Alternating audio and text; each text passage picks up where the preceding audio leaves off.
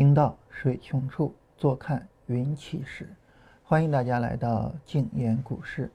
呃，这期节目呢，我们继续跟大家聊资金管理啊，这些就是如果大家对这些话题感兴趣啊，可以通过我们公众号下方的直播按钮啊，或者是啊我们的微信那个微博账号啊，叫静言股市来观看我们的直播。呃，然后呢，欢迎大家通过微信公众号跟我们互动啊。大家如果说有什么问题啊，可以通过公众号跟我们聊一下。呃，今天我们聊资金管理啊。早晨的时候呢，正好看到一个新闻啊，我们可以来看一下。呃，叫做这个为了一夜暴富啊，这群人借了一百八十亿押宝雄安啊。然后这是腾讯自动推送的一个财经新闻，嗯，然后就说。呃，雄安新区这个事儿出来之后呢，这个炒房当然遇到了一些问题啊，然后呢，大量的资金放到雄安概念股上，呃，然后就在这个雄安概念股啊，很多的雄安概念股在这个这个就是叫那个一字板打开的时候啊，我们能够看到，呃，在这儿换手率是百分之五十七啊，第二天换手率达到了百分之五十八。呃，说一个不准确的一个一个一个一个概念呢，就是说这这两天这只股票就整个倒了一遍手，啊，整个倒了一遍手，呃，就是非常疯狂的一个概念，呃，然后这只股票，呃，换手率百分之二十，啊，然后四通新材，啊，换手率百分之三十五、百分之二十六、百分之四十一、百分之三十七，啊，就短短的几天里面，这个股票都不知道倒了几遍手。啊，百分之七、百分之三、百分之十三、百分之八，哎，这个还好一点啊。荣盛发展还好一点，毕竟三十八亿的盘子啊。嗯，我们来沙钢股份，呃，这个换手百分之十九、百分之十四、百分之十，啊，这也是一百零六亿的大盘子的股票啊，换手都能这么高，就大量的人呢去买，而且呢是去借贷买进。嗯，我们看这是河北宣工。啊，百分之十四，百分之十二，就就是非常非常恐怖的这个换手的情况，嗯，然后呢，呃，这是直接往下跌的这种股票，啊，金宇股份，啊，也算是这个这个领头涨的啊，我们看百分之二十的换手，百分之十的换手，百分之十的换手，嗯，然后廊坊发展，嗯。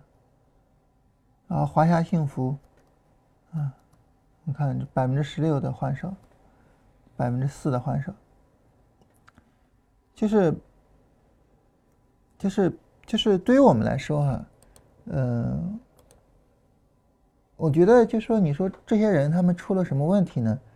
嗯，两个方面啊，两个方面，第一个方面呢就是我我们前面有一篇文章，啊，这个文章呢说是。市场中最贵的两个字，啊，在这里面呢，我们就提到，就是说，呃，有人就问哈，说雄安概念股一定有第二波啊？请问怎么抓住？然后我们当时说，市场中最贵的两个字就是一定，啊，就是一定。那对于他们来说呢，那第一个问题就是没有认识到这个，就说市场中不存在一定，啊，不是说你买了哪一个股票就一定会赚钱或者怎么样。啊，雄安概念股它后面会怎么走？其实谁都不知道，啊，谁都不知道。但是我们知道的就是，那些认为雄安概念股一定会继续涨的人，现在已经付出了非常惨重的代价。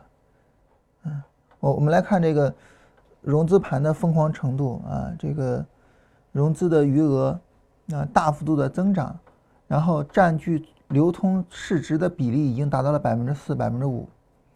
其实，如果说你占据了流通盘比例百分之四、百分之五，其实你已经是庄家了，啊！但是他们真的就说非常惨的一个情况。如果说一旦市场持续下跌，啊，然后引发一个踩踏式的出货的话，那这个时候就就就影响就更大了。股灾我们都经历过，对吧？啊，就是因为融资盘踩踏式的出场而导致的，啊，所以这种情况下呢，就是。呃，我觉得在很大程度上，就是我们需要去，去深深的去思考。就第二个问题，就是关于他们的资金管理，啊，一个是一定，另外一个呢就是资金管理。就资金管理明显做的不靠谱，啊，这个资金管理明显做的不靠谱。在这儿哈，我顺便再跟大家聊一聊这个河北的房子，啊，我我我假如说哈，就是大家现在买到了雄安的房子，假如说，啊，啊然后呢，你是在出这事儿之前买的，你要知道在出这个消息之前，啊，你比如说像雄安的房产公司啊或者什么的，很多人提前知道消息，啊，房产公司在前一天晚上连夜往外卖房子。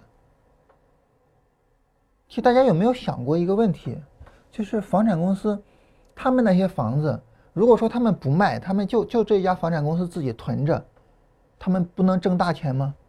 为什么他们连夜卖，一夜不睡觉在那儿卖房子？嗯，为什么呢？大家有没有想过？然后呃，这事儿不知道能不能说啊？说了不知道对我们节目有没有影响啊？会不会被封掉之类的？啊，就是我我我我我我我我不说我自己了啊，就说我身边的人也有人提前知道消息，但是他们经过权衡，有没有在雄安买房子呢？没有。大家听了可能会觉得莫名其妙，很不可思议啊，怎么不买呢？为什么不买呢？啊，我我跟大家聊聊这个这个里边的这个道道哈。当然说白了，我自己没买是因为没钱啊。然后这个呃，但是他们为什么不买呢？这里边道道是这样的：你想，如果说你在雄安买一个房子的话，国家现在是不是把雄安整个地方的所有的这个呃房子的流通全部都给停了？那这就意味着什么呢？首先，第一，你的变现可能需要很长时间。我假如说三年或者五年才有可能变现。那这三年或者五年，你生意做不做了，对吧？你你比如说，对于我们来说，我我我刚才一说没钱，大家觉得是开玩笑哈。那其实不是。你比如说三年或者五年之中，我们有多少会员能够提出来自己的方法？我需要给他们多少钱？我能知道吗？我我没办法提前知道。我唯一要做的就是我要准备好钱，准备好充足的钱给他们。但是你有没有想过，如果说我钱投到雄安去了？然后一下子三五年动不了，因为因为你房子没办法买卖嘛，对吧？如果说你一下子三五年动不了，你怎么办？怎么办啊？过了半过了半年啊，这个元哥的方法行了啊，刘浩的方法能行了啊，对吧？嗯，那那怎么办？没钱怎么办？没办法，不行，对吧？没办法。所以呢，就是对于他们那些做生意的，就是手里边有钱的人，他们也会考虑这个问题。我的钱是要在雄安那个地方等，还是要在继续在我现在做的事情里面流转？他们也需要考虑这个问题。嗯，而对于他们来说呢，你可能比如说拿个三百呃三百五百的就无所谓，投进去无所谓啊。但是这个无所谓的钱能够让他赚到他觉得就是有所谓的那个利润吗？赚不到，那就算了吧，也没必要投这么点儿啊。然后，当然这这细节不能说哈，这这这，但是但是你可以想象，就是就是信息其实呃就是钱，啊，所以呢，就是只要你有钱，你就能够得到提前的信息，但是得到了之后，你会发现这个投资价值是很小的，啊，投资价值并没有想象中的那么大，最主要的原因就是你的钱要在那儿封很长时间，就更不用提那些第二天才跑到雄安去，然后呢。呃，这个这个两三万去买雄安的房子的人，啊，这个就更扯淡了，啊，哪怕是三千五千买了，啊，比如说后面能翻个三四倍，就因为资金在那儿三五年不能动，哎，很多人就不买，就更别说这些三五万，就是两三万买的了，两三万买的，最后首先房子的升值能升多少呢？很难讲，很难讲能升多少，啊，其次呢就是。呃，当这个所谓的升值，一方面指的是能流转之后的流转，还有另外一方面呢，就指的是拆迁嘛，对吧？拆迁，然后国家补偿的钱啊，别管什么啊，就是你投资那个房子能挣多少钱呢？很难讲啊，这是第一点。第二点呢，就是那么长时间资金是不能动的啊，这个资金价值是被耗费掉的啊，所以呢，就是当然也有人买哈，也有人买啊，但是呢，也有人不买。啊。那为什么我会买雄安的房子？这事儿我不用跟大家讨论，对吧？我只是跟大家讨论一下那些不买的人他们是怎么想的。嗯，你看资金管理，对吧？这就是资金管理。我我之前曾经有篇文章提到这个事情啊，给大家点开来看一下。嗯，就在这一篇文章里边。嗯，然后我我我我在这儿提到说这个这个啊，假如说啊，假如说雄安新区这个事儿，你提前一天知道了，以你的资产你能做什么？你能挣多少钱？我我我我后面问了一个，假如你有十个亿，你能做什么？你能赚多少钱？大家可能会觉得奇怪，有必要到十个亿这个概念吗？对吧？有必要到这个概念吗？你别说十个亿了。我我我我就我我就是有一百万，有一千万，我可能都会到雄安去买房子。提前一天知道吗？我就到雄安去买。但其实不是的。你觉得如果说你有一千万啊，哪怕你有一个亿吧，你觉得你有一千万，你有一个亿，你一定会把钱投到雄安？其实不是的。你想啊，就是你不会平白无故的有一千万或者一个亿的，对不对？你一定是什么？比如说做生意赚的，或者是怎么样，一定是这样的，对吧？你比如说我我吧。啊，那我肯定是做交易赚的，啊，那这种情况下我交易不需要钱吗？对吧？我我我是需要钱的，啊，我我我生意上我我需要资金流转的，那我把这个资金流转需要的钱抽出来放到那儿几年不动，有没有必要？有没有价值呢？那我就需要去衡量。但是说实话，我也没过过十个亿的生活啊，然后我身边这个这个。特别熟的朋友啊，这不熟的点头之交不算啊。特别熟的朋友，说实话没有十个亿以上的，所以我不知道人家十个亿怎么样。所以我就想着，你说假如说有十个亿的话，抽出来几千万，是不是应该很容易啊？啊，那这个时候我抽出来几千万去买几十亩地或者怎么样的，是不是就是是是是随随便便的事情了呢？所以我就说了一个十个亿啊，是这么回事儿。但如果说你真的就就就几千万或者是一两个亿啊，说实话，可能你也不会去跑到雄安去买房子去。尽管啊，有可能因为钱的因素啊，你提前得到了信息，因为钱就是信息嘛，信息就是钱嘛，所以你只要有钱，你就一定会有提前的信息。即便是如此，你也未必会买。说白了就是，当你钱少的时候啊，你没有做那个资金管理的余地。呃，你没有做资金管理的余地，你只有等你钱多了的时候，啊，你有钱了，然后这儿投一点，那儿投一点，这个余地有了，资金管理才有意义。所以呢，咱们今天聊资金管理啊，这个尤其是今天咱们要聊复利，复利这个事儿呢，呃，说实话，这个就是就是我们很多人会会会比较兴奋啊，就觉得复利挣。这个这个帮人挣多少钱啊，或者是怎么怎么怎么怎么样啊？谈到复利呢，我们都会很兴奋啊。但是，呃，说白了哈，就是复利这个事情也好，资金管理也好啊，跟钱有关的所有事情，它都有一个非常残酷的现实，就是当你钱少的时候，你的选择是很少的。很多事情你明知道它能挣钱，你是没法做的，而只有当你钱多了之后。这些事情你才是有可能你去做的，啊，才是有可能你去做的。咱们呢，今天啊，咱们呃调一调顺序啊。我本来想的呢，我顺序呢就是先讲交易系统的这个资金管理怎么做，再讲复利。咱们调一调，我先跟大家讲复利，啊，我先跟大家聊一聊，就是复利这么一个看上去很美的东西，为什么它只是看上去很美？啊。那么，复利，我们都知道，这个很多人会鼓吹这个东西，啊，你比如说爱因斯坦说过啊，复利是是比原子弹啊，原子弹，复利是比这个原子弹威力更大的东西，对吧？再比如说巴菲特啊，通过复利挣了多少多少多少钱，然后呢，我们每个人都会去计算啊，就是你拿个计算器，拿个计算器呢，然后这个，呃，嗯嗯。计算器呢？我我们电脑上自带的计算器啊，它可以是标准计算器，也可以是科学计算器，也可以是就是就是各种计算器都有。然后我们调成科学计算器，这儿呢就有一个 x 的 y 次幂，然后你可以去计算复利的情况。你比如说一点一，也就是说一年挣百分之十，然后它的四十次幂吧，因为我们大概做交易能做四十年，这就是四十五倍，看着好像无所谓，对吧？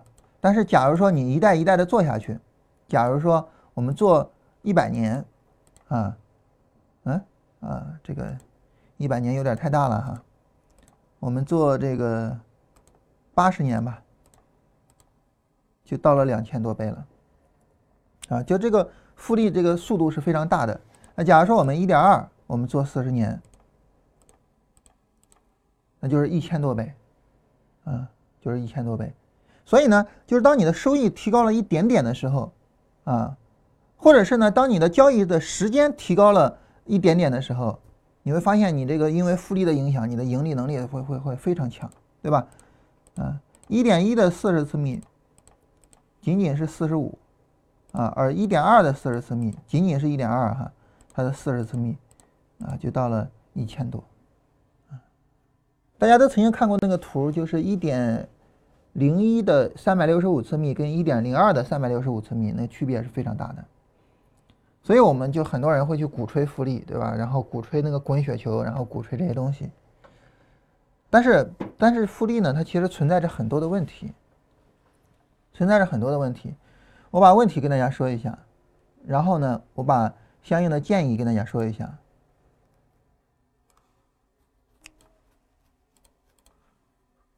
复利。什么叫复利呢？就是赚了钱不取出来，啊，赚了钱不取出来，啊，然后呢，这个呃，持续在账户里滚动，啊，那这就叫复利，对吧？呃，就叫。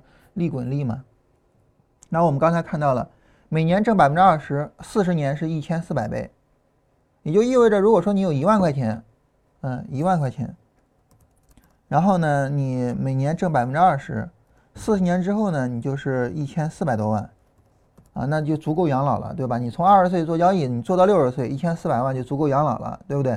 啊，如果说你有十万块钱，啊，你每年百分之二十，啊，那你最终就是一点四个亿。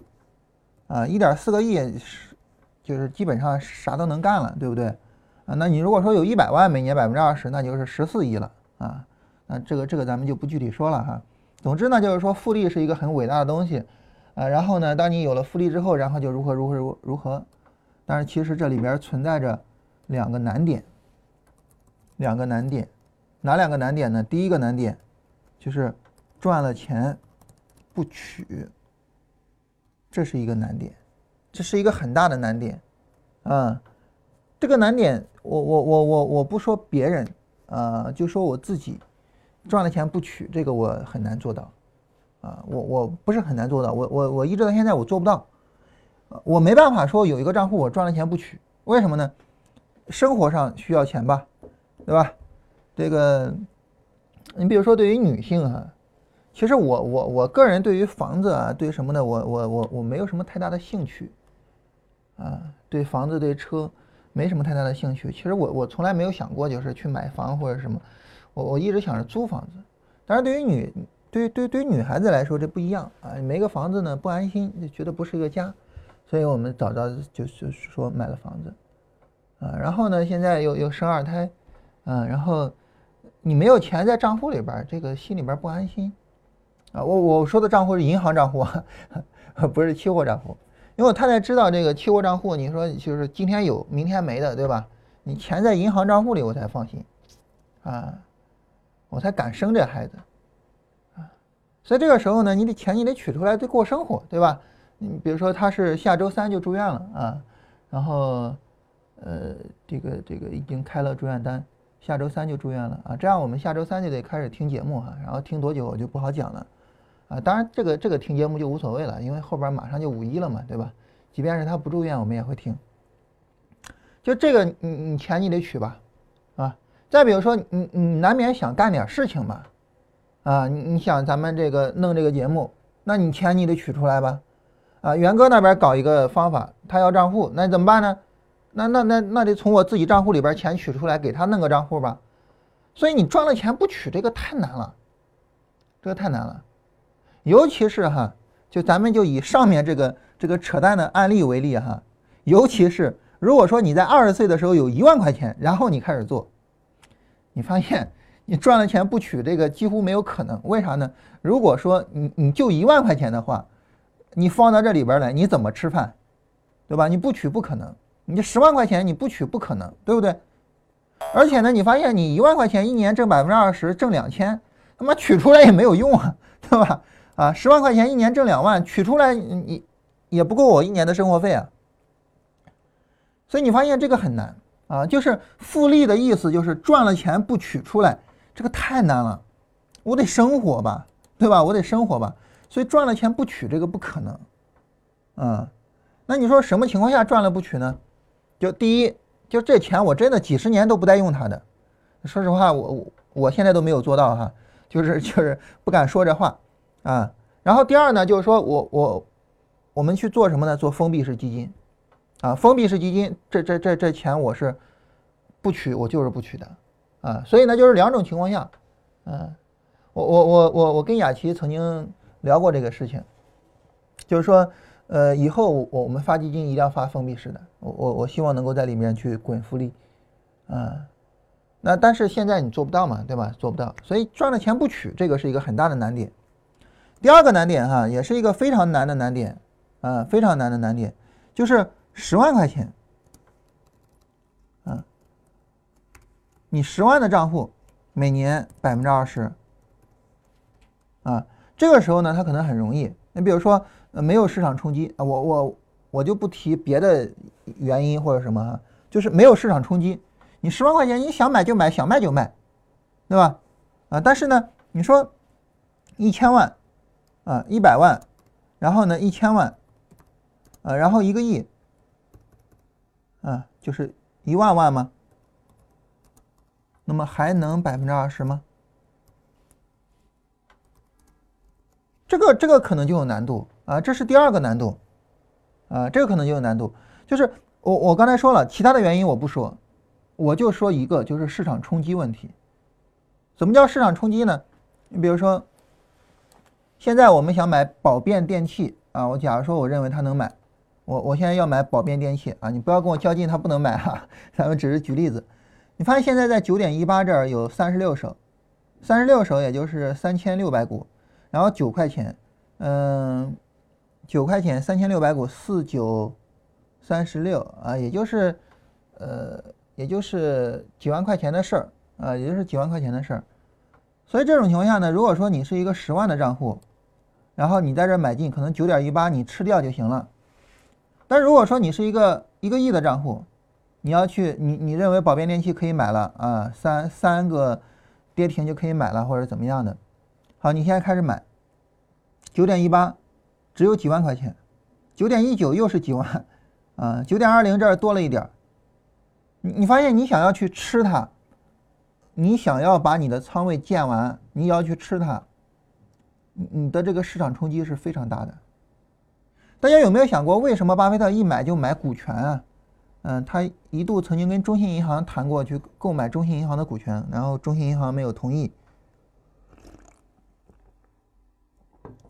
你像巴菲特那个资金量，他能在二级市场去买吗？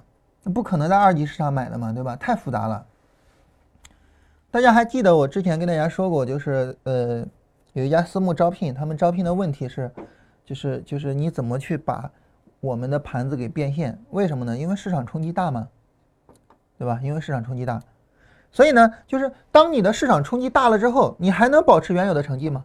我我不提其他的原因哈，就是其他的所有的原因我们都不考虑，只考虑这一个，就市场冲击大这个这这这一个，可能就会导致就是说你原来一年百分之二十，你现在做不到了，你做不到了，怎么办呢？怎么办呢？对吧？嗯，所以不靠谱嘛。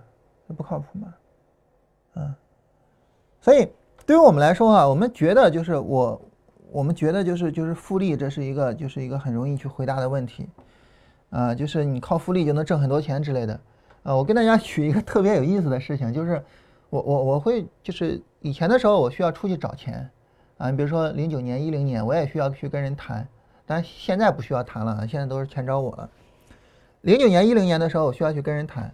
啊，就是说你这个账户你让我做或者怎么着的，也有一些呢，就是客户呢，他可能呃，觉得还可以，然后就介绍朋友过来，啊，然后朋友呢，呃，他也需要跟我谈一下。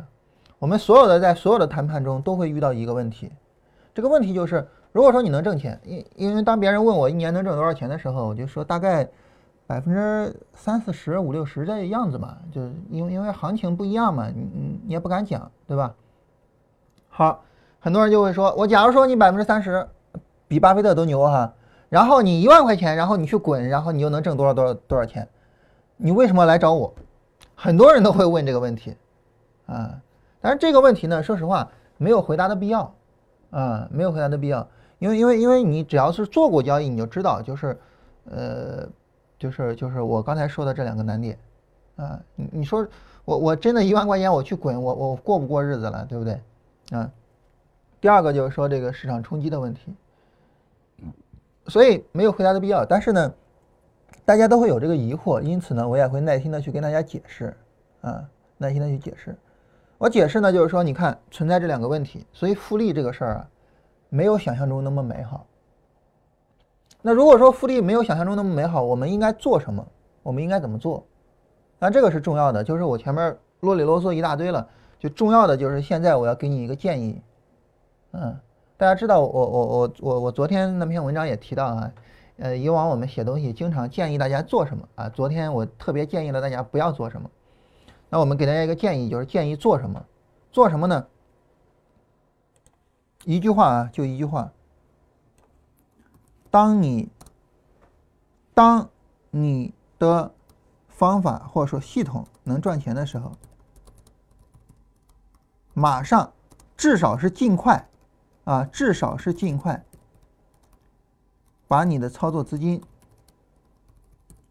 提升到系统能够容忍的最大额度。啊，这个这个，我我回撤一下，这样大家能看清楚啊。当你的系统能赚钱的时候，啊，就也就是说你经过了经过了严格的检验，马上。至少是尽快把你的操作资金提升到系统能够容忍的最大额度，因为我们知道，当你的额度越来越大的时候，你就没办法保证你还能挣以前的比例了吗？那么它一定是有一个上限的。我假如说这个上限是三千万，假如说啊，我我我我只是随口一说，假如说这个上限是三千万，那好，马上尽快把你的操作资金提升到三千万，马上提升到三千万，啊，你比如说，假如说我我随便举个例子啊，假如说这个。元个系统搞出来了啊，然后呢去做操作。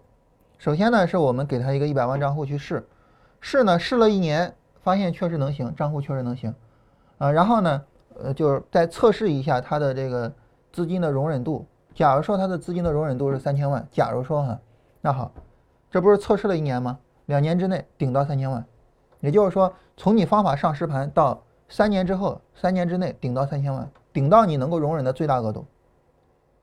为什么呢？尽快赚钱啊！尽快赚钱。在这种尽快赚钱的情况下，第一，你赚了钱能取了，对吧？赚了钱你能取了，啊，你你就真正赚到钱了。第二，第二就是你是在你能够赚的最大的额度上去挣的钱，你你不需要等那个缓慢的过程，一万到两万，两万到十万，十万到，你不需要等这个过程，然后在这个过程中去煎熬，不需要。直接就是你能挣的最大额度，你就去挣这个钱就行，就去挣这个钱，就去挣你能挣的最大额度的钱，尽快把钱挣了。把钱挣了之后呢，这个时候无外乎就是两块了。第一，第一就是我能够想出来其他的方法，然后呢，我再去驱动新的资金。比如说你搞出来第二个系统，第二个系统又能容忍三千万，行，我第二个系统，然后我再上三千万，这就是六千万。假如说第二。假如说你搞不出来，再也搞不出来别的系统了，头脑枯竭了，你不是挣了钱了吗？对吧？假如说三千万，三千万一年挣百分之三十，这百分之三十里面你大概能够拿到百分之十，然后一年拿到一百万，一年拿到一百万的时候，这个时候第二年，别人的资金两千九百万，自己的资金一一百万，那那个一百万全是你的吗？对吧？挣了全是你的，然后慢慢的、慢慢的就不做别人的资金了，只做你自己的资金就完了。当你自己有自有资金三千万在里边做，然后你每年能够挣到百分之三十，也就是将近一千万的时候，那你生活就很滋润了，对吧？啊，那比如说我们举一个例子啊，就是那个文艺复兴公司啊，我们知道这是呃西蒙斯做的那个基金，他们本来是接外面的账户的哈，但是现在不接了，现在只是他们自己的资金在里边，为什么不接了呀？我为什么要给别人挣钱啊？对吧？我不给别人挣钱，所以这个时候你你就可以做你任何想做的事情。第一点，第二呢，就是如果说你想不出来别的了，没问题，你可以跟我一样往外投钱，对吧？我现在就在往外投钱嘛。所以，当你有钱了之后，什么事儿都能干。但是你那个一万两万在那滚，真的说实话有意思吗？你觉得有意思吗？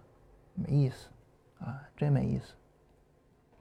所以呢，就是尽快的去提到你的系统能够容忍的最大限度，啊，尽快的往那儿提。所以，我我个人的观点啊，纯粹我个人的观点，就是，与其用复利把资金顶到你的那个最高线，不如直接借助外来资金一步到位，直接顶到最高线。纯粹我个人的观点啊，这个大家可以有自己不同的看法。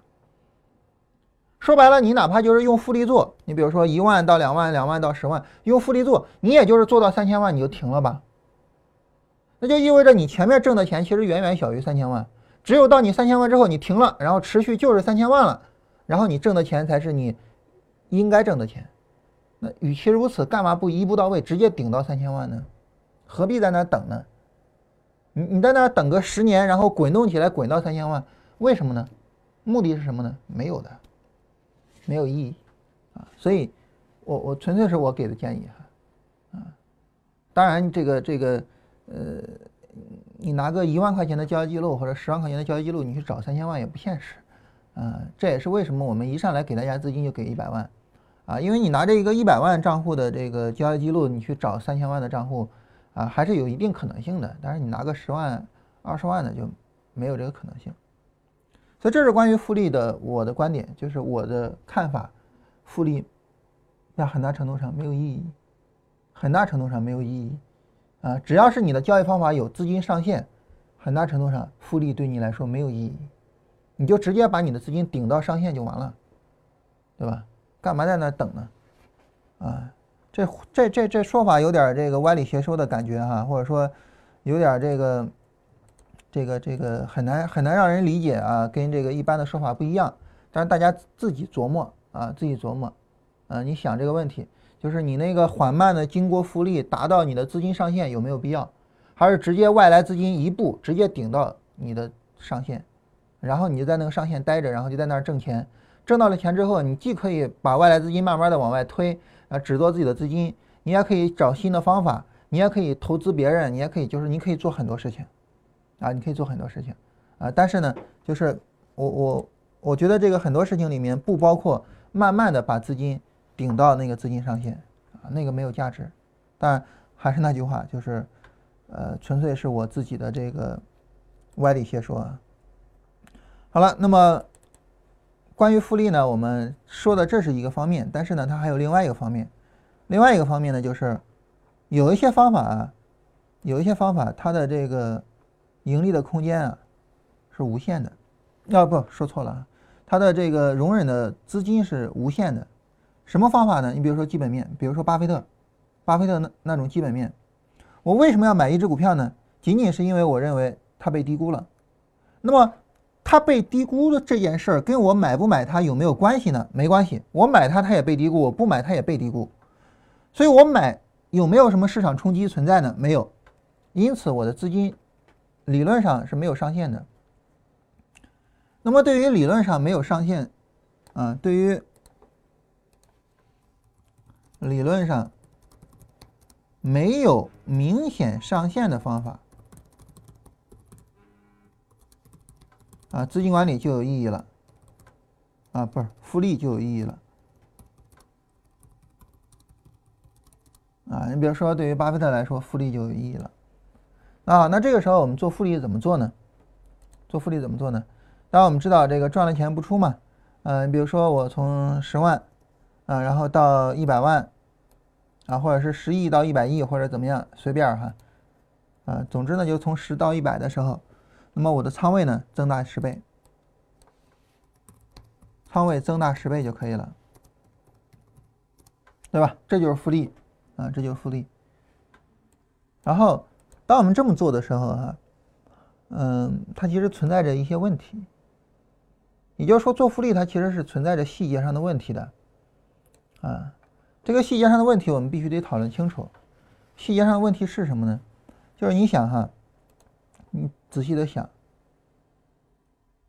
做复利的话，如果说我从十到一百了，我仓位需要增大十倍；，要说我挣钱了，我的仓位需要增加。反过来，万一，万一哈，我现在从一百往下降了。假如说我我我不说降到十啊，太恐怖了，降到九十，这很正常吗？那么仓位怎么办呢？仓位要缩小，怎么样？百分之十，没问题吧？仓位缩小百分之十，没问题吧？好了，这就是复利。当我这么说的时候，大家有没有发现问题啊？很明显有问题，对不对？很明显有问题，问题在哪儿呢？就当你挣钱的时候，你的仓位增加，也就意味着一开始仓位是这点儿，挣了钱之后仓位增加。当你亏损的时候呢，你的仓位减少；当你又挣钱了，你的仓位又增加；当你亏损，你的仓位减少。发现问题了吗？发现问题了吗？就是当你赔钱的时候。你是大仓位赔钱，而当你赚钱的时候，你是小仓位赚钱；而当你赔钱的时候，我操，我又是大仓位赔钱了。盈亏仓位比怎么样？小于一。啊，复利会导致盈亏仓位比小于一。复利它只有好处吗？只有好处吗？没那么简单。啊，复利导致盈亏仓位比小于一，那盈亏仓位比小于一，我们知道有问题，对吧？我们知道有问题，怎么办？但是你说我不复利，我就我我我我我我我就保持一个恒定的仓位，那更是扯淡了，对吧？你本来是十，你保持仓位，然后赚三，你赚了百分之三十，你一百了，你还是那个仓位，你赚三，你就赚百分之三啊，对吧？那肯定不行的，所以一定要增加仓位。也就是说，复利是必须要做的。就现在的问题是，复利是必须要做的，同时又是有坏处的。怎么办？怎么办？对吧？你不做复利不可能啊！啊，你本来百分之三十的盈利到这儿百分之三的盈利了，怎么可能啊？复利必须得做，但是复利又必然的导致盈亏比盈亏仓比小于一。怎么办？怎么办？啊，给大家半分钟思考。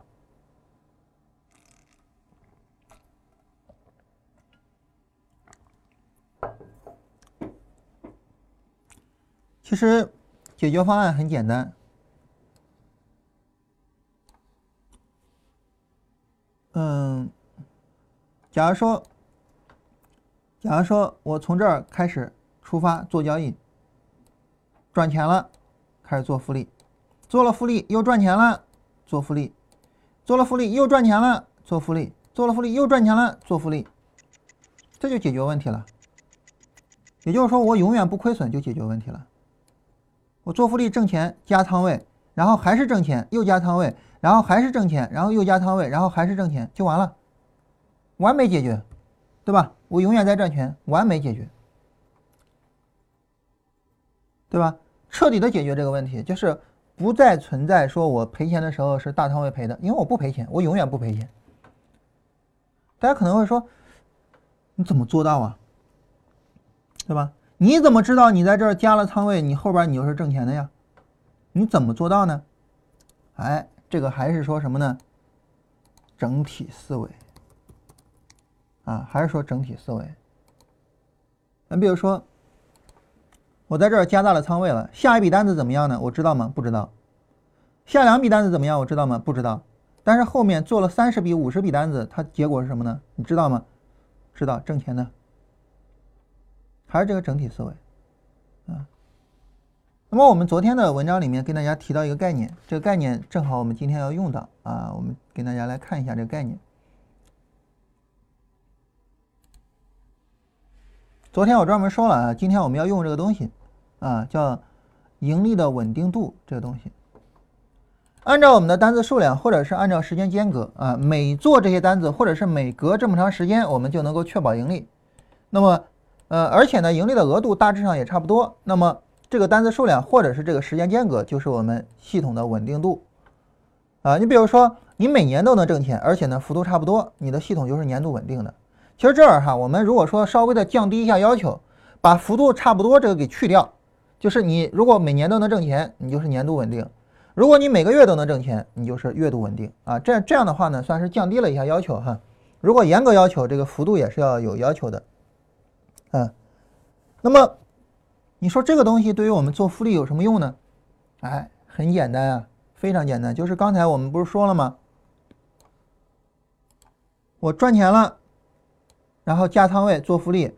又赚钱了，加仓位做复利；又赚钱了，加仓位做复利；又赚钱了，加仓位做复利；又赚钱了，加仓位做复利，完美的解决那个问题，是吧？怎么确保呢？就是你的系统的盈利稳定度是什么？就每隔那么长时间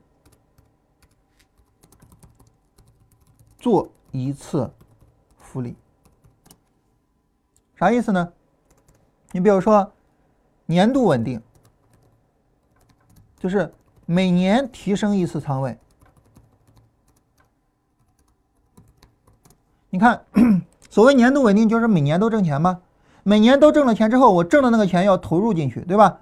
那我每年提升一次仓位，啊，然后呢，你比如说我今年开始一个仓位，到结束了，哎，我开始挣钱了，挣钱之后我提升一下仓位。提升一下仓位之后呢，这一年里边我可能有赚的时候，有亏的时候。这一年我仓位是不动的，注意，在这一年里边我仓位是不动的。然后有赚有亏，我仓位不动，包括亏的时候我也不减少，赚的时候我也不在半路上增加。好，到这一年结束的时候，我再根据这一年的盈利情况再提升一次仓位。然后第二年也一样，有亏有赚，但是我的仓位永远不增加。到这一年结束，我再提升一次仓位，因为你每年都是挣钱的。年度稳定吗？对吧？因为你每年都是挣钱的，所以呢，你每年的仓位都会得到提升。同时呢，因为你第二年肯定是挣钱的，所以呢，你是以提升的仓位，以更大的仓位挣了更多钱，你不会出现那个提升了仓位之后亏损的问题，因为年度稳定嘛。当然，反过来，如果说你不是年度稳定，你是月度稳定，啊，假如说你很厉害啊，月度稳定。那么就每月提升一次仓位，逻辑是一样的，逻呃逻辑是一样的，就是我提升了之后，它会降下来吗？呃，就是它会有亏损吗？下个月会有亏损，但是我降仓位吗？不降，我仓位不动，我我每个月的仓位都是恒定的，根据月初的情况来定，我每个月去提升一次仓位，每个月去提升一次仓位，这样呢，因为我每个月百分之百到结束了是挣钱了的。所以呢，我就能够做到以稳定的仓位不断的在增加我的利润，而不会减少。至于中间的这些波动，我忽略，中间的这些波动我不看，这就是总体思维嘛。总体思维就是不看那个小的波动吗？这就是总体思维嘛。所以你是什么稳定，你就那个时候提升仓位。当然，我们这儿举例子使用的是时间间隔啊，你也可以按照单子数量来。假如说你每三十笔单子。确保盈利，那么你就三十笔单子结束，然后呢，我就提升一下仓位。如果说你每三百笔单子确保盈利，你就三百笔交易结束，然后提升仓位，这样就能够确保你每次提升仓位之后，然后一定是挣更多钱，而不会说导致你盈亏仓位比小于一的情况。解决办法就是这样的，非常简单，对吧？非常简单，所以交易中呢，我们会遇到无数的问题啊，而且这些问题，说实话，你不深入，啊，不深入去思考，你是遇不到的，啊，不深入思考，你你你你是没办法遇到的。那么，呃，当我们这个呃遇到了这些问题之后，我们很自然而然的，我们就会去这个思考，就会去解决，啊，然后我我在这里跟大家说一句话，就是交易中所有的问题。所有的问题都有解决方案，嗯。然后像复利这个事情，首先复利是没有价值的啊，这句话就是非常的耸人听闻啊，非常的怎么样？我知道，我知道非常这样，但是你你通过我刚才逻辑推演，你知道是事实。第二呢，就是如果说你的方法真的没有天花板，复利对你是有意义的，但是你一定要注意这个问题，就是复利它会导致盈亏仓位比小于一，所以你一定要解决这个问题，而解决的根本办法就是，呃，你按照你的盈利的稳定度去做复利，而不要盲目的做复利，啊，很多的这个，呃，很多的这个这个给你讲复利的人啊，都是盲目的去给你讲复利，比如说，一点二的四十次幂是一千四百倍。它假设是，你每年都能挣钱，你的年化收益是百分之二十，啊，但是我每年都能挣钱吗？不一定，不一定，有些时候我的年份，我的盈利是会减少的，那这个时候我就要做负的复利，也就是仓位要减少。一旦我的仓位减少，那后边就麻烦了，对吧？后边就麻烦了，啊，所以没有那么简单的，啊，就那种。呃，纯粹数学推演的什么一点二的二十次幂那种数学推演的那种复利没有任何意义，没有任何的实战价值。我跟你说的这种复利方式才是真正有实战价值的，啊，就是来自于实战的东西跟来自于纯粹逻辑推演的东西完全不一样，啊，完全不一样。好，那么关于复利的细节问题，其实还有一个很重要的细节问题，啊，这个很重要的细节问题就是。好，我现在我的盈利在增加了，然后我要做复利。问题是，问题是，那么这个复利我要增加多少？你比如说，我现在我我之前我是一百万，我现在呢到了一百三十万。假如说我之前做十手，我现在我要做十三手吗？是吗？这么做的话，你会觉得就是复利的速度很慢，很慢，就是等比例增加仓位哈，等比例增加仓位，那么复利的速度啊比较慢，啊，复利的速度比较慢。一般情况来说呢是这样，就是本金。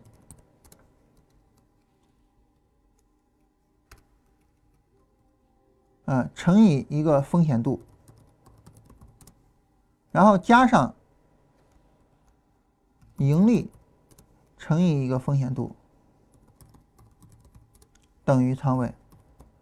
也就是说，也就是说，不同资金的风险度啊，应该是不一样的。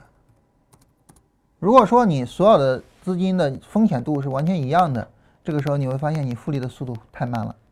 太慢了，啊，所以呢，如果说你是一百万，然后呢一开始做十手，你挣了三十万，你现在啊，你其实可以下个十五手，其实可以下十五手，啊，也就是说你那个三十万那个承受的风险度更高一些，没问题，没问题，因为你亏本金跟亏利润它是不一样的，尽管说钱都是钱，但是本质上来说它不一样的，你非得说它一样说不通的，说不过去的。对吧？本金跟利润它就是不一样的，所以为什么我们想去做那个封闭式的基金呢？原因在于哈，你像对于我对于我们的这个风格来讲，我们是非常非常稳健的一个风格。啊，这次投资小组那个实盘啊，投资小组那个实盘呢，这个因为本身是实验性质的啊，这个也有意识的严重的去调控仓位，就是仓位极低，一百万的账户，呃，交易的价值量最高也就到过二十多万。动用的保值金最高也就两万多，一百万账户拿着两万多在做交易，这个以至于呃商道啊就说我们下单的负责人哈就说这个呃是太浪费了啊，一要不然把资金转出去吧，啊太浪费了，你你十万在里边放着就行，都不用多，你十万块钱在里边放着就行，啊因为基本上就是就动用个两两万三万的，你十万块钱在里边就够了嘛。啊，所以商道就说你要不然转出去放支付宝里边，然后你稍微还能挣点钱，嗯，所以就是这属于是因为纯粹是这种实验性质的啊，或者说纯粹是为了让大家熟悉熟悉，所以搞了这么一个东西。因此呢，在这种情况下呢，这个呃，就说这个这个仓位极低啊。但是在我们正常的情况下呢，我我我我我们动用这个保证金啊，呃，也就动用个一二十万，就正常交易，也就是现在交易的十倍左右啊。换句话说啊，就是说，呃，现在我们那个账户的盈利盈利的额度乘以十啊，基本上就属于是正常情况啊，基本上就属于是正常情况。嗯，然后这个风险度也就这么高。所以我们的仓位是极低的，非常非常低。这种情况下呢，对于我们来说就更有更有这样的一个任务，就是说，呃，你一开始呢，先缓慢的去挣着利润，然后呢，有了利润之后，开始把仓位唰一下子增加出来，啊，然后去冒以利润来冒风险，冒着风险，然后去赚更多的利润。这个时候拿着利润冒风险，那自然而然就比拿着本金冒风险要更大胆一些才行。否则的话，那你前边那个缓慢是图啥呢？你你为什么不一上来就是一个比较大的仓位呢？对不对？啊，所以呢，就是说，本金的风险度和盈利的风险度，从理论上来说应该是不一样的，啊，所以这种情况下呢，呃，你在做复利的时候呢，不要等比例增加仓位，而要把呃利润拿着更多的比例去做风险，啊，这是关于这个做复利的第二个细节啊，第二个细节，其他的还有一些细节啊，但是我觉得都没有那么根本啊，这两个是根本的。这两个你弄好了，呃，你复利就能够处理得好。这两个弄不好，哪一个弄不好，复利的意义，呃，都会降低很多，甚至于你的复利做的没有价值。啊，你比如说，你没有注意到你的系统的盈利的稳定度，啊，然后呢，你这个胡乱的去做复利，你会发现搞来搞去，他妈的我还不如不做复利呢，对吧？啊，这很这这这这这是很容易出来的事情。大家可能会觉得奇怪，就是你你对于我们这种做资金管理呃做这个趋势跟踪的人，对吧？按道理来讲，你做趋势跟踪的，你应该去追求盈亏比啊。为什么那么重视成功率呢？为什么那么重视资金曲线的稳定性呢？大家现在发现了为什么了吧？对吧？就为什么我会强调啊？就是资金管理跟交易系统跟什么，他们都是这个相搭配的，啊，他们都是相搭配的。啊那么，如果说你的，比如说第一个，你的交易系统如果本身是不能挣钱的，啊，它没有利，那你说哪来的复利呢？对吧？啊，所以呃，这是一个。第二个呢，就是呃，你做复利的频率跟你的交易系统的盈利的稳定度一定是严格相关的。嗯，那这种情况下，如果说你的交易系统啊，就是严格的趋势跟踪那种，就是稳定度特别差，年度稳定甚至都保证不了，怎么做复利？对吧？你告诉我怎么做复利？没法做，啊，没法做复利。然后，呃，如果说我们不要求额度大致相当，我们只要求盈利的话，啊，对于我们这个现在的水准来说，我们现在大概是越稳定的，啊，大概是越稳定的，呃，但说实话啊，就是我从嗯亏损走到盈利，其实是一个很蛮坎坷的过程，但是呢。走的还比较容易，为什么呢？因为只要你随随便的搞出来一个趋势跟踪的交易系统，你就发现你就能盈利，啊，甚至均线新差死差在现在的市场中都有可能是盈利的，啊，所以呢，随随便搞一个交易系统就能盈利，啊，因此呢，这个这一步说实话走的并没有那么呃容易吧，但是呢也没那么坎坷，走的还行，啊，走的还行，啊，这是第一个第一步，然后呢，从能盈利走到年度稳定，也就是每年都能挣钱。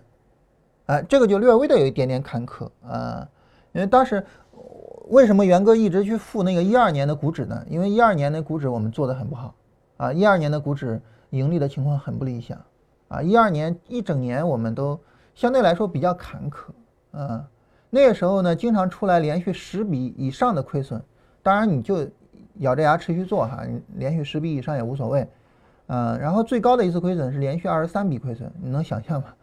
连续二十三笔亏损，嗯，然后总之呢，就是说那时候我我们开始认识到就是年度稳定的重要性，然后开始对单子做一些筛选，然后做特定行情，啊，然后后来实现了年度稳定，就是每年都挣钱，啊，然后现在呢就是就是实现了月度稳定，就是基本上每个月都挣钱，啊，就是当然这个这个有点狂哈，有点狂，然后。呃，主要还是看行情啊，还是看祖师爷给不给饭吃啊。祖师爷如果给饭吃的话，基本上每个月都差不多。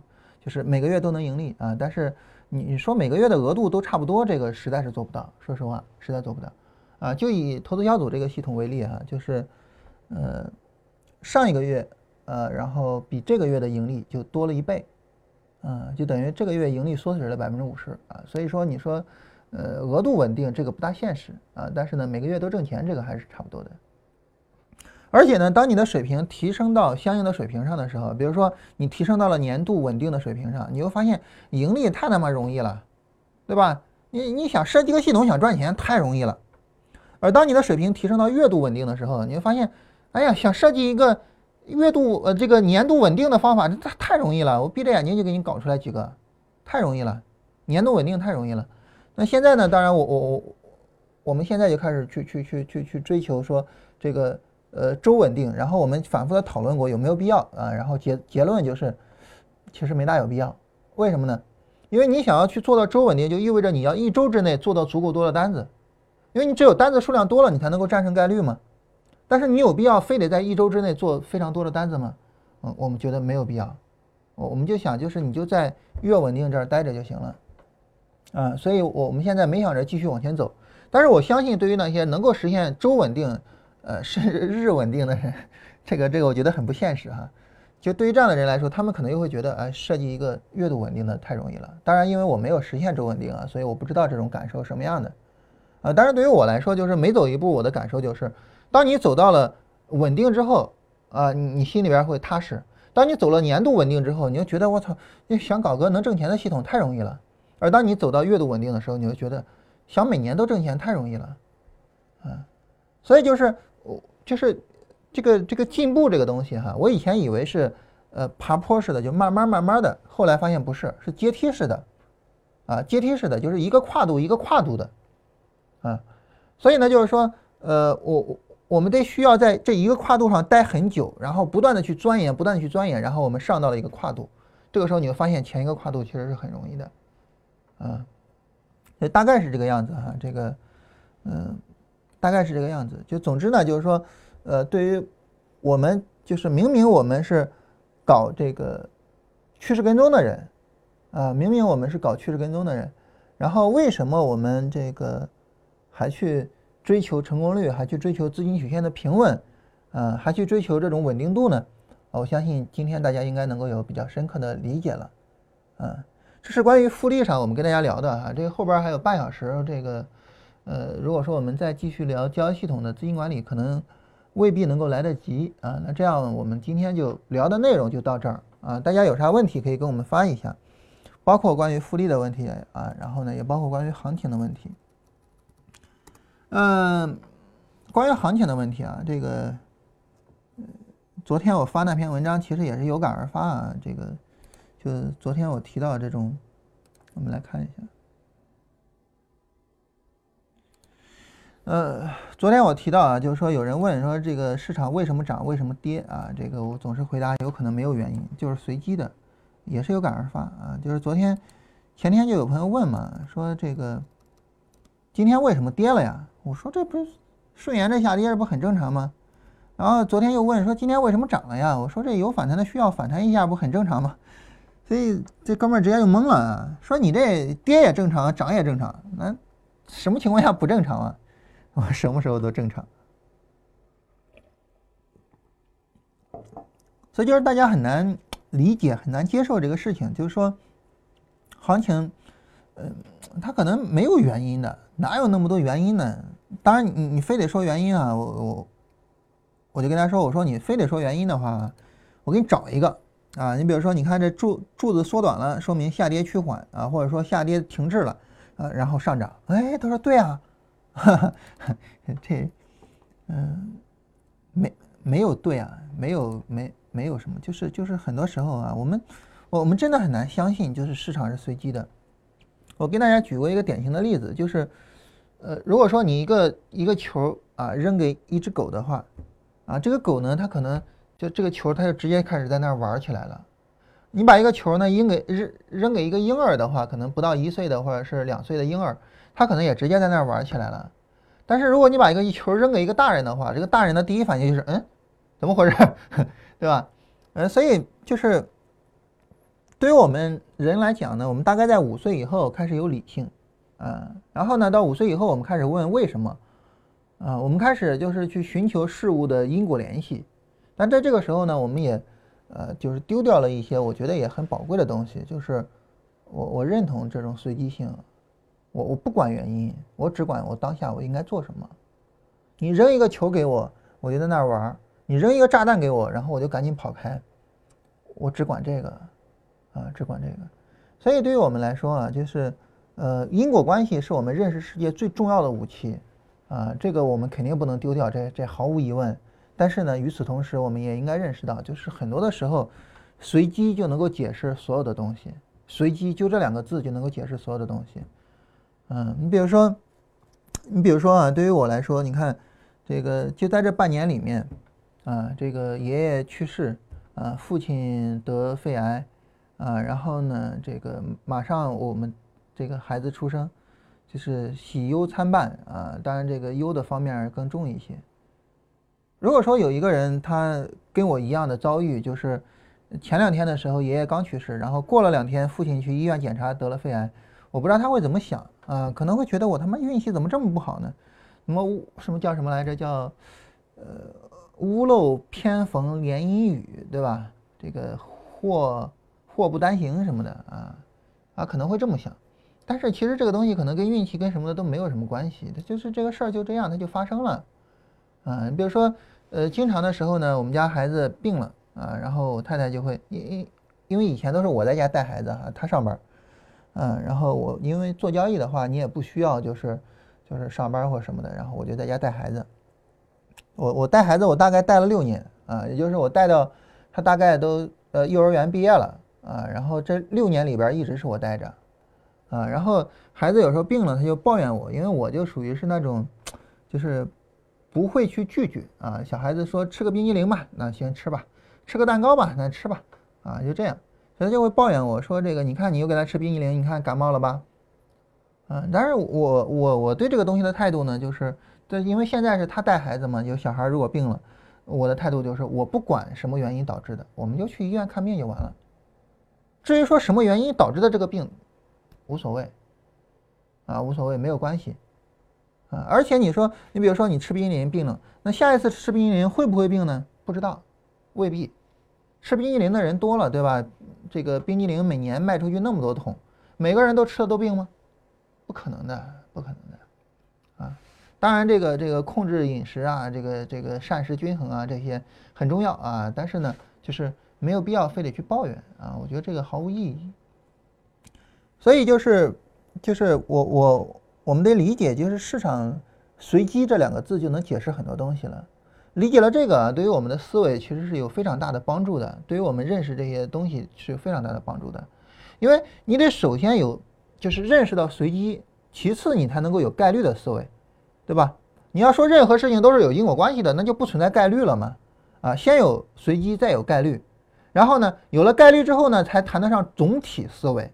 我们经常强调总体思维，你如果说没有概率思维，谈不上总体思维，因为每一次感冒都是有具体的原因的，我何必去找所有的感冒的共同的那个原因，或者是大概率的原因呢？没有必要了嘛，对吧？只有有了概率思维，才有总体思维。有了总体思维，你就可以去找大概率的原因，然后你就去避免了。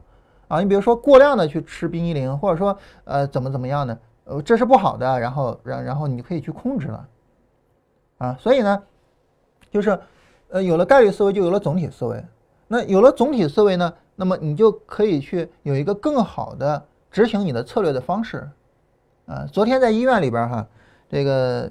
呃，小孩子就跟我玩游戏啊。昨昨昨天是我太太去产检，产检呢，然后这个医生给开了住院单啊，下周三住院啊。这提前跟大家说一下啊。昨天呢，因为我们两个都要去啊，小孩子没有人接送，所以给他带到医院去了。然后在那等的无聊啊，他交给了我一个游戏，什么游戏呢？我们知道那个剪子包袱锤对吧？这个嗯嗯嗯嗯嗯，我我出一剪刀，然后你出一拳头，然后你就把我赢了。他那游戏呢，就稍微改造的剪子包袱锤。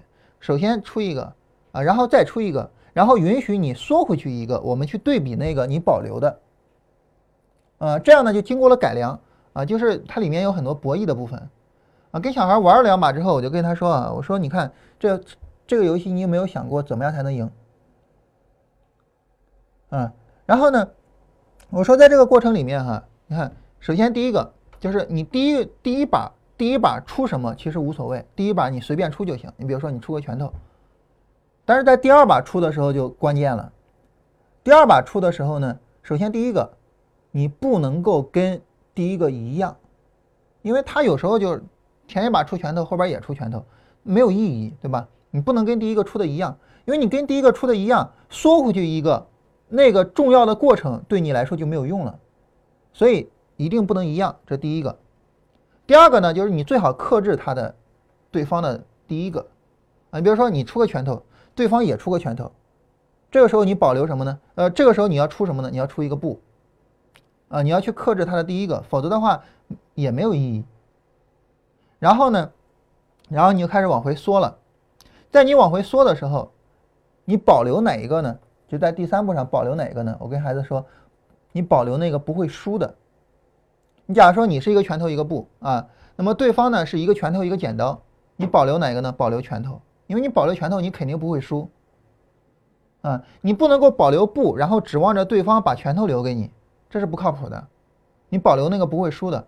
我说你长此以往坚持这三个策略，就是第一，两个不要出一样的。第二，你出的第二个要能够克制他的第一个，第三，啊，然后保留那个不会输的，你长此以往没办法确保你每次都都赢，但是呢，能够确保你长期能赢，就长期下来结果是能赢的，啊，这个时候呢，你你去不断的去执行你这个策略就行了。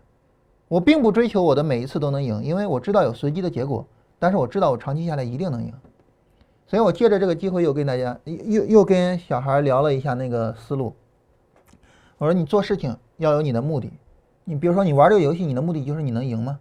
第二呢，就是你要为你的目的而制定策略。第三就执行你的策略。我说做所有的事情就这三三件事儿，除了这三个没有别的，目的、策略、执行就这仨，除了这仨没有任何别的。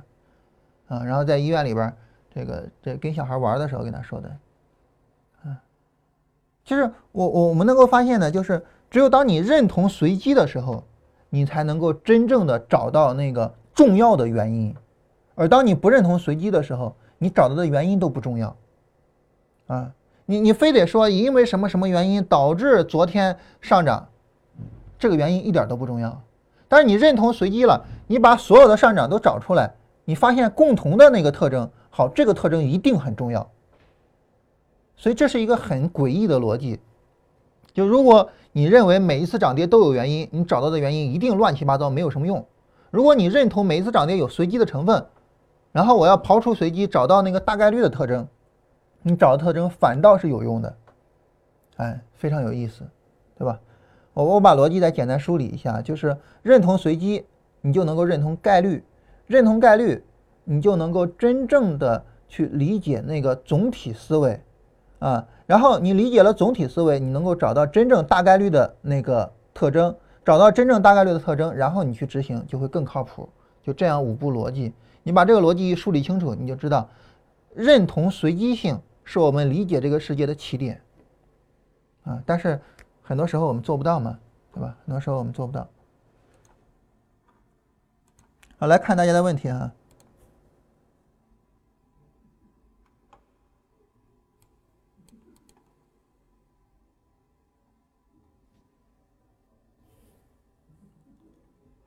呃，白糖幺七零九，啊，我们来看一下白糖幺七零九，啊啊，这儿就是白糖幺七零九啊，然后白糖幺七零九的小时图，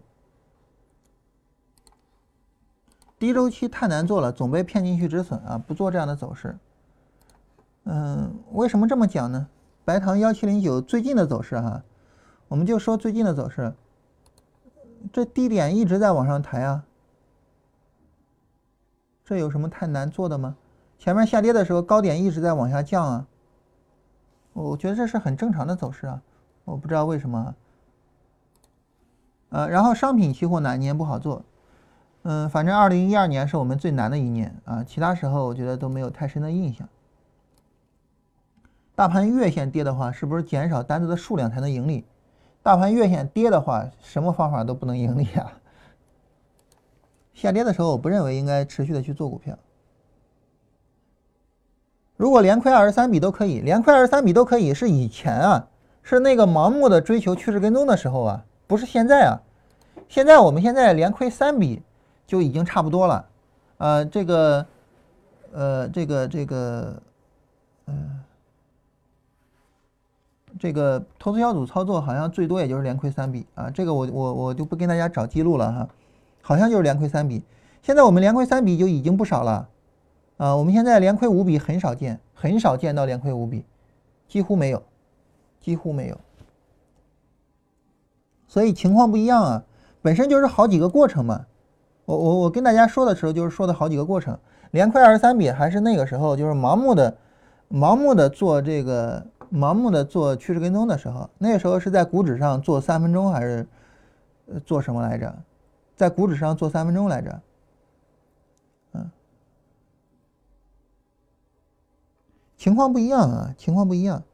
然后我鼓吹高周期呢，是在期呃是在这个股票上啊，周线对日线，嗯，然后期货上呢，这个就呃你自己就随便玩了啊。这愿意做期货并且能做好期货的都是高手啊，不大需要我去跟他说你应该怎么办。所以呃，所以我我我我想跟大家说一个东西啊，就是说这个。不同的呃交易要素，在不同的产品上，那么结果不同，这是一个很重要的概念啊。连亏二十三笔在当时其实是很正常的，当然在现在是是非常不正常的，但在当时是很正常的。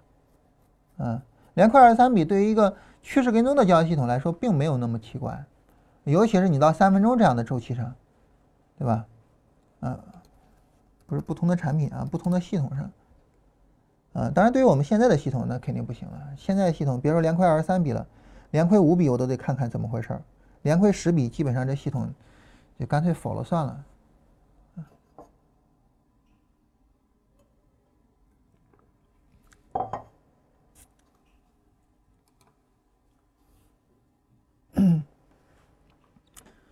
呃，大家要是没啥问题哈，我们今天就到这儿。然后呢，这个，呃，我们明后天是周末哈，然后下周一我们继续跟大家聊关于交易系统的资金管理怎么做啊。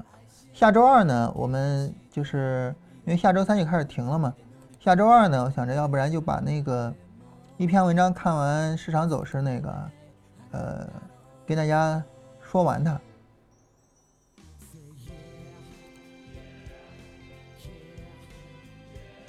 啊，就是这篇文章跟大家说完它啊，这当时说到哪儿了我也忘了哈，我回头也得找找啊，然后不行就到时候说完它，说完它呢，然后等五一回来呢，呃，开始跟大家做复盘。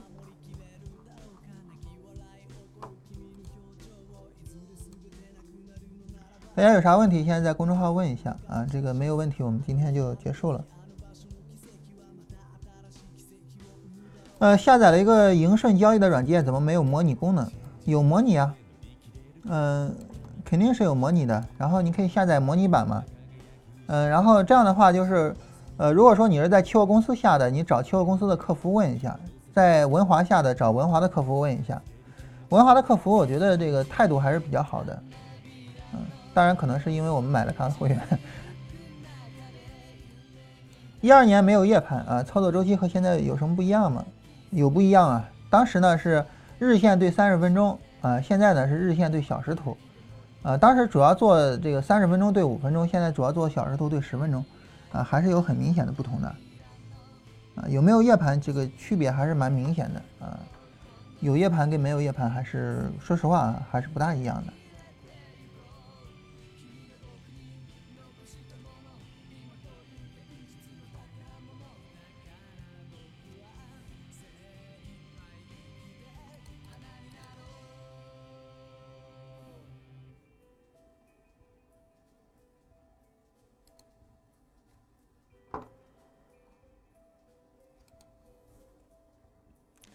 嗯，之前哈，其实也有很多人一直说这个，呃，讲讲那个什么，讲讲那个那个，呃，期货的这个实战什么的。但是我跟雅琪聊了一下哈，真是想不到有啥好好特别拿出来说的。呃，反正东西就是这些东西啊，就是什么就是技术啊、交易系统啊、资金管理啊，就就就这些东西啊，想不出来有什么能拿出来说的，嗯，所以也不知道该怎么讲。嗯，大家如果说有做这个呃期货的，然后你哪方面比较困扰，可以专门跟我说一下，然后看有没有可能，就是我这思路能够打开了哈。你说的年度或者月度稳定盈利是基于大盘稳定才行。注意啊，我说的不是股票，而是期货啊。我说不是股票啊，股票的话是不可能的啊，股票是不可能的哈。股票不要去追求什么年度、月度稳定啊，股票要追求的就是熊市不做，牛市挣大钱。啊，至少我的股票是这样，啊，我我说的是期货，这这跟跟跟股票没有关系，好吧？有没有必要买收费的股票软件？我个人认为没有任何必要，啊，我个人认为哈没有任何必要，至少我从来不买。呃，我我们之所以买文华的会员呢，是因为要用它的智能交易系统，啊，就是就是智能下单的那个东西，就是文文华八，啊，要用那个，所以买了文华的那个。嗯，说白了哈，就是收费股票软件为什么没有用呢？我个人的想法是这样的，就是交易这个东西哈，交易这个东西，就是，呃，怎么讲呢？就是交易这个东西呢，它属于是就是你有能力去做你就能做，你没有能力做你就没什么用。嗯，那你有能力的话呢，免费的那些这个信息已经足够了，你没有能力，你增加信息呢，只会增加你的负累。也就是说呢，嗯，不是信息量，不是信息量越多越好，啊，而是足够了更好，啊，这个事儿我不知道大家有没有人想过哈？大家有没有想过？你比如说我们的眼睛能够看到的，我们的眼睛能够看到的呢，就是就是那个光谱就是这些，但其实不是的，啊，其实我们的眼睛想要去看的话，你它能够看到更多。你比如说，如果说得了白内障，啊，然后那个。就是反正在什么情况下你是能够看到紫外线的，啊，是能够看到紫外线的。当然这个这个就会导致一片模糊哈。但是你你你你你眼前的世界是一片紫色，能够看到紫外线，啊。但这个事儿你说我咋知道的呢？我我也不是搞医学的哈。当然大家去看那个莫奈的那个画的话，你会发现呢，那个莫奈的那个画哈，在他的晚年，他的画里面都蒙上了一层紫色。你说这是因为莫奈是印象派派的画家胡乱画吗？不是的，不是的，因为莫奈呢，他是经常到野外去观察，啊，然后呢，他就老看那个阳光啊，这个刺激眼睛，刺激的太厉害，啊，莫奈晚年得了白内障，然后呢，他就能够看到那个紫外线，所以他的世界是一片紫色的，然后他晚年的画就都是一片紫色的，啊，他画的睡莲，早年的睡莲跟晚年的睡莲是不一样的，啊，大家有兴趣可以对比一下。好，也就是说，我们的眼睛是能够看到紫外线的，但是它为什么不让我们看到呢？因为没有必要，就你处理那么多的信息，你处理不了的，所以没必要得到那么多信息。再比如说，我们的大脑是一个，是一个叫什么来着？就是叫做单单单线程的一个东西，就是它只能处理一个任务，它没办法处理就是多个任务。它跟我们电脑不一样，我们电脑可以同时处理多个任务，对吧？我我们的手机也可以同时处理多个任务啊，但是我们大脑不行，啊，它是单线程的。所以我们叫一心不可二用啊。然后我们中国有句古话叫“左手画圆，右手画方，则不能成规矩”。也就是说，你左手画圆的话，啊，右手画正方形啊，规是那个画圆的东西，啊，矩是画那个方的东西，你就圆也画不成圆，方也画画画画不成方了，啊。所以就是说一心不可二用。也就是说呢，这个呃，我我们其实是在有意识的排除更多的信息量。而不是有意识的去吸收更多的信息量，这个是一个非常大的不同啊，所以我个人并不觉得就是收费软件有什么用啊。说白了，你自己能力到位了，嗯，怎么都行；你自己能力不到位啊，怎么都不行。有夜盘和没有夜盘最大的区别是啥？区别就是，你看哈，假如说，假如说一共有一百个人啊，然后有一千万的交易量。啊，然后就是在这个盘面里面运行。如果说你没有夜盘，这一百个人和这一千万的交易量这么长时间花用完，如果你有了夜盘，它在这么长时间用完，那你说它会有什么区别呢？区别就是在没有夜盘的情况下，走势更活跃也更流畅；在有夜盘的情况下，走势更凌乱。啊，所以它还是有非常明显的区别的。当时有了夜盘之后，我们真的是如临大敌啊。现在也一样啊，现在不是有期权了吗？就是跟雅琪我们就在聊这个事情，就是我不知道有了期权会有什么影响，但是我们一定要去重视它的影响啊。当然你说影响是啥不知道啊？影响是啥不知道？呃，能用自己的系统讲同级别分解吗？呃，这到后面复盘的时候详细说吧。什么时候出书啊？这个没有时间表啊，这个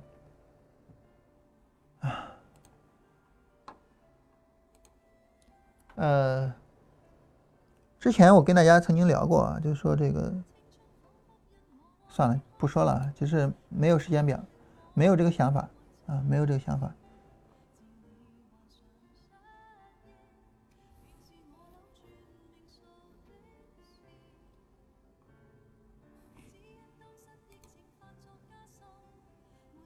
好，那么我们今天就到这儿吧。然后，呃，下周一呢，我们跟大家聊关于交易系统的资金管理啊。其实这个交易系统资金管理呢，就没有那么多的内容了哈。